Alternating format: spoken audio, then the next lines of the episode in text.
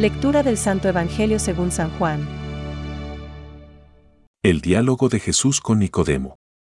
Había entre los fariseos un hombre llamado Nicodemo, que era uno de los notables entre los judíos.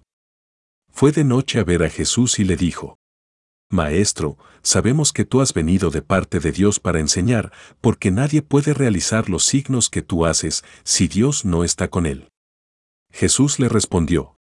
Nicodemo le preguntó, ¿Cómo un hombre puede nacer cuando ya es viejo? ¿Acaso puede entrar por segunda vez en el seno de su madre y volver a nacer? Jesús le respondió, Lo que nace de la carne es carne, no te extrañes de que te haya dicho. El viento sopla donde quiere.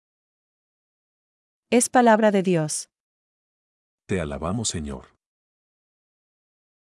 Reflexión. El que no nazca de lo alto no puede ver el reino de Dios. Hoy, un magistrado judío, Juan 3,1, va al encuentro de Jesús. El Evangelio dice que lo hace de noche. ¿Qué dirían los compañeros si se enterasen de ello? En la instrucción de Jesús encontramos una catequesis bautismal que seguramente circulaba en la comunidad del evangelista. Hace muy pocos días celebrábamos la vigilia pascual.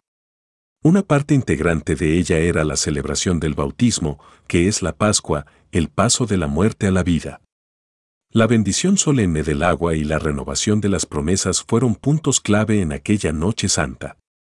En el ritual del bautismo hay una inmersión en el agua, símbolo de la muerte, y una salida del agua, imagen de la nueva vida. Se es sumergido con el pecado, y se sale de ahí renovado.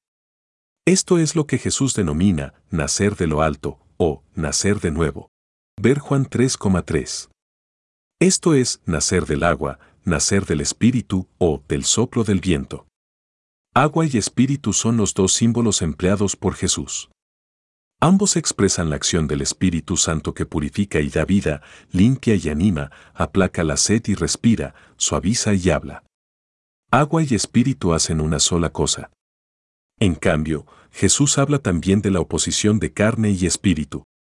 Lo nacido de la carne es carne. Lo nacido del espíritu es espíritu. Juan 3,6. El hombre carnal nace humanamente cuando aparece aquí abajo. Pero el hombre espiritual muere a lo que es puramente carnal y nace espiritualmente en el bautismo, que es nacer de nuevo y de lo alto. Una bella fórmula de San Pablo podría ser nuestro lema de reflexión y acción, sobre todo en este tiempo pascual. ¿O es que ignoráis que cuantos fuimos bautizados en Cristo Jesús, fuimos bautizados en su muerte? Fuimos, pues, con Él, sepultados por el bautismo en la muerte, a fin de que, al igual que Cristo fue resucitado de entre los muertos por medio de la gloria del Padre, así también nosotros vivamos una vida nueva. Rom 6,3-4 Pensamientos para el Evangelio de hoy. Esta espesura de sabiduría y ciencia de Dios es tan profunda e inmensa, que, aunque más el alma sepa de ella, siempre puede entrar más adentro. San Juan de la Cruz. Un anuncio renovado ofrece a los creyentes, también a los tibios o no practicantes, una nueva alegría en la fe y una fecundidad evangelizadora. Cristo es el Evangelio eterno. Ap 14,6, y es, el mismo ayer y hoy y para siempre. HB 13,8. Su riqueza y su hermosura son inagotables. Francisco. Hacerse niño con relación a Dios es la condición para entrar en el reino. Para eso es necesario abajarse, hacerse pequeño. Más todavía. Es necesario nacer de lo alto. Juan 3,7, nacer de Dios. Juan 1,13, para hacerse hijos de Dios. Juan 1,12. Catecismo de la Iglesia Católica, número 526.